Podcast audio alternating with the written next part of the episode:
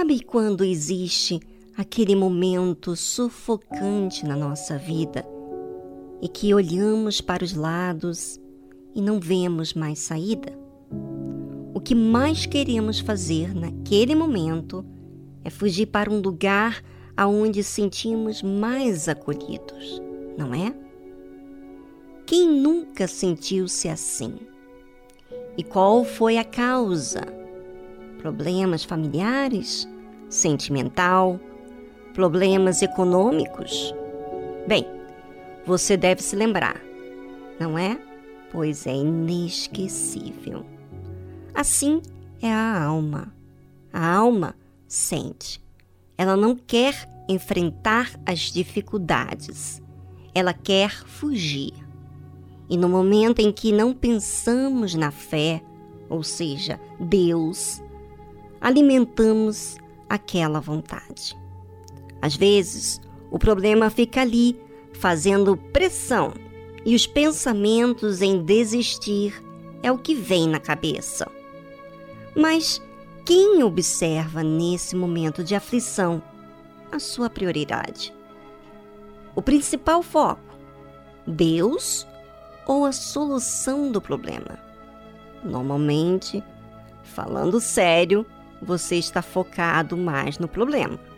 E Deus, você está aí deixando em segundo plano. Ló sempre priorizou a sua vida terrena. Nunca pensou em agradar a Deus. Tanto é que ele não pediu para ficar com seu tio Abraão, porque ele queria posses, ser independente.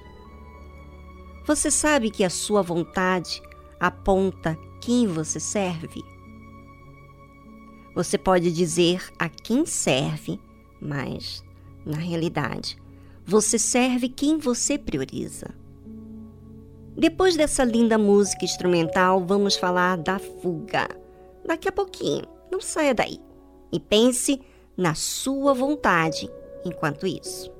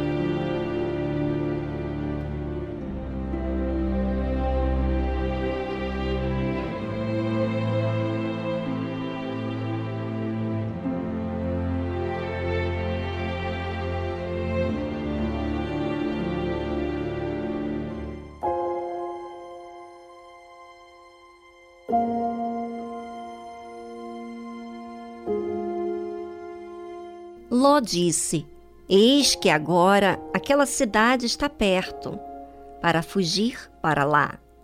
E é pequena. Ora, deixe-me escapar para lá. Não é pequena? Para que a minha alma viva.